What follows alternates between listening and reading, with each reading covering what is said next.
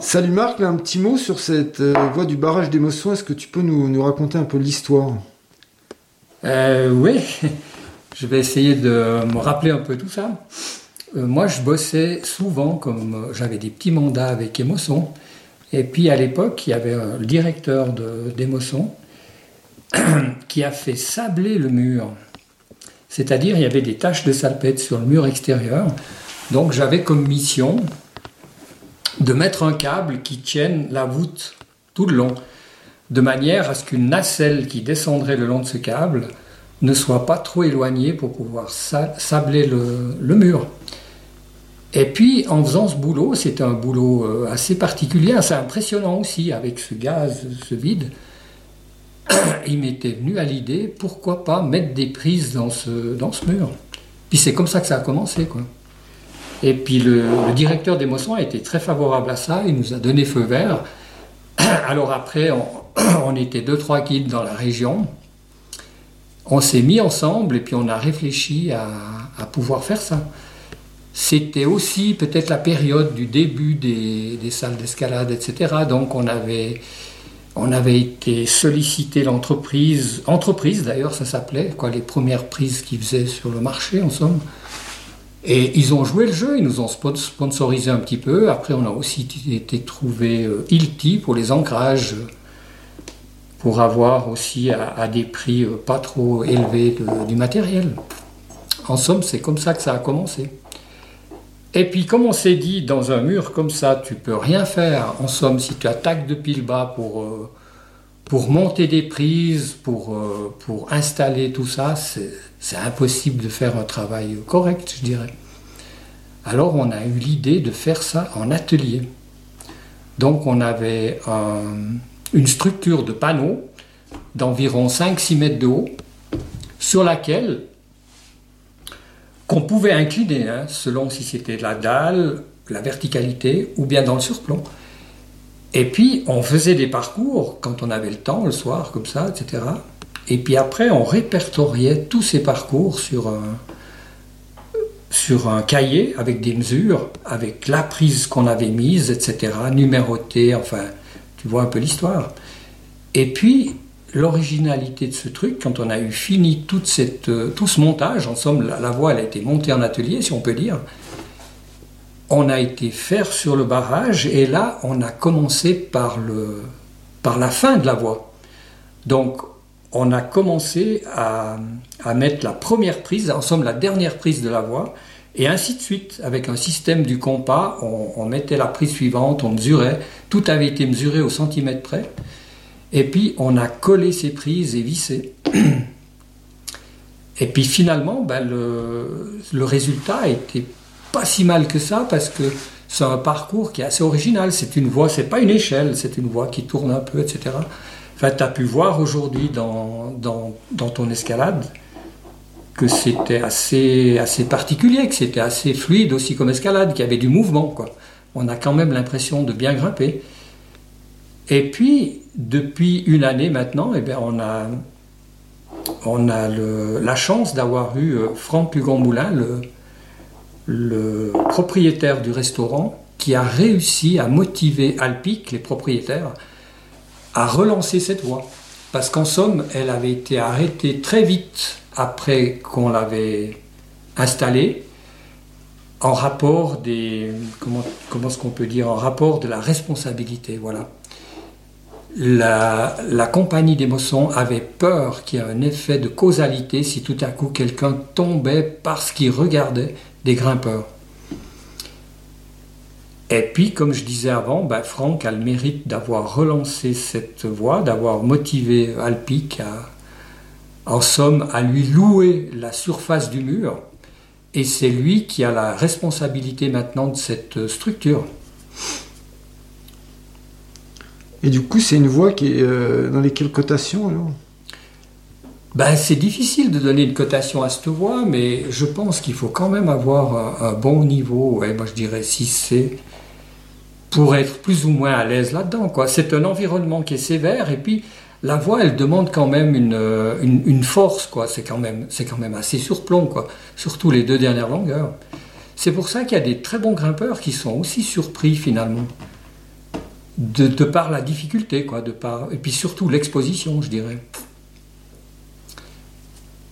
Euh, l'exposition, bon, on a mis des clous, à peu près, il y a des clous à peu près chaque 2,50 m, je dirais, en haut dans le surplomb. Ça, ça va, c'est correct. Mais en bas dans la dalle, les clous étaient peut-être trop loin à l'origine. On a dû remettre d'ailleurs quelques-uns. Depuis que ça a été rouvert, il y a en tout cas 4-5 clous qui ont été rajoutés. Quoi. Euh, même moi, qui étais un, des instigateurs de la voie, je trouvais beaucoup trop loin ces clous. Quand j'ai refait la voie ce printemps, c'était, il y avait presque 3-4 mètres, presque 4 mètres entre certains clous dans la dalle. Ça faisait quand même déraper un peu l'ombre, quoi, si on passait en bas. Ouais, parce que la dalle, euh, c'est une belle dalle, quoi. on sent que vous avez travaillé, quoi, les, mouvements. Hein, absolument, oui, oui, absolument. Et puis, il y aura différents styles, puisqu'on était quatre en somme. Alors, c'est pas toujours le même qui faisait le parcours, qui faisait la, section d'un soir, par exemple. Un soir, il y avait peut-être qu'un seul gars qui était disponible pour faire ses 5-6 mètres. Donc, il y a, peut-être aussi un style, euh, il y a des styles différents, quoi. Mais c'est vrai que la dalle, elle est très surprenante en bas. Il y a vraiment le, minimum possible de prises, je dirais. Il faudrait peut-être pas qu'il y ait des prises qui manquent, ça deviendrait un peu compliqué pour passer, quoi. Peut-être que pour les tout petits aussi, il y a des prises très loin. Et on doit vraiment se tendre hein, sur le. Je dirais sur le. On doit vraiment pousser sur le chausson, quoi. Et c'est assez unique au monde, en fait. Hein, c'est. Euh, euh, je pense pas, mais enfin, à l'époque, on disait que c'était la, voie unique au monde, mais depuis, il y a aussi une voie qui a été faite sur un barrage au Tessin. Ça doit être le barrage de Louzonne. On est allé faire aussi cette voie, mais je pense qu'eux ont bien moins réussi. J'ai l'impression que c'est plutôt une échelle chez eux. Le barrage est pas surplombant, il est plutôt vertical, je dirais. Mais j'ai été faire cette voie et j'avais l'impression que c'était plus échelle que, que celle qu'on a à Émosson. Et le projet d'en faire euh, une autre Non, moi de toute façon, moi plus rien, non j'ai plus de projet.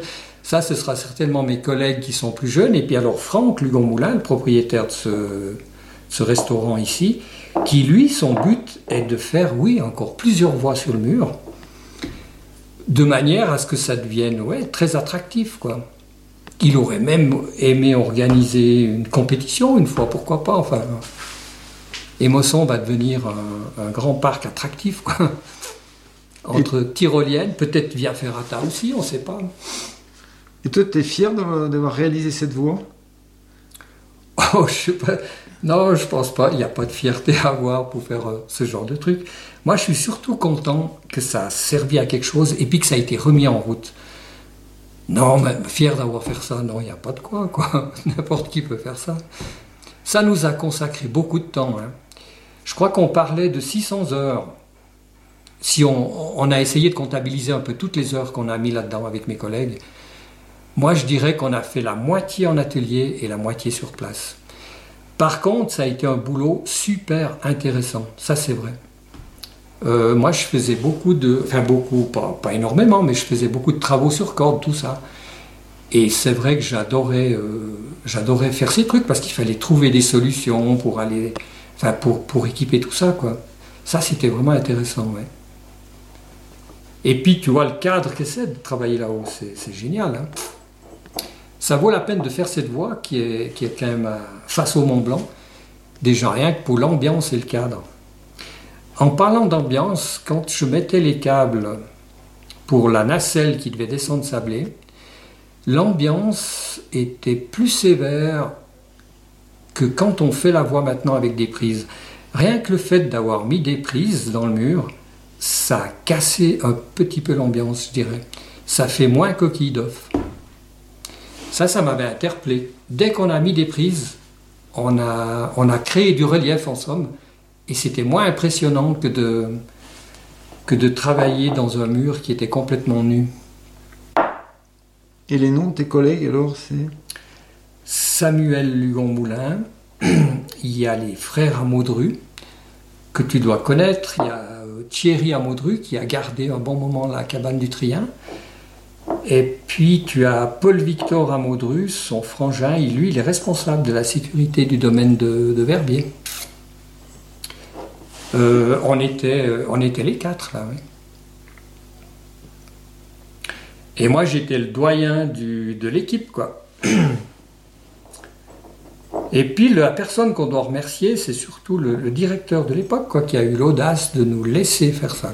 Qu'à l'époque, c'est une première. Hein.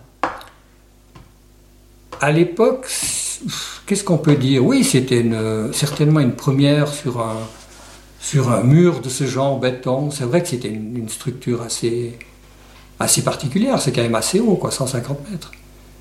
C'était une belle salle d'escalade à l'extérieur. Là, on était innovateur, alors peut-être bien.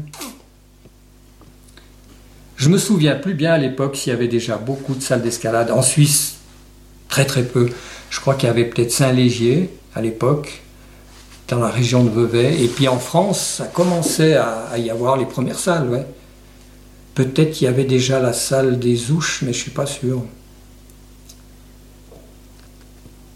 Mais ce qui est intéressant aussi, c'est de voir, tu as pu te rendre compte, c'est la maintenance des prises. Comme elles, ont, elles sont restées au soleil, elles sont restées au UV, et puis elles ont gardé leur grain. Ça, tu as pu constater aujourd'hui. Ça, c'est génial. Ça veut dire que c'est vraiment du bon matos. Hein, ça. Là, entreprise peut être fière.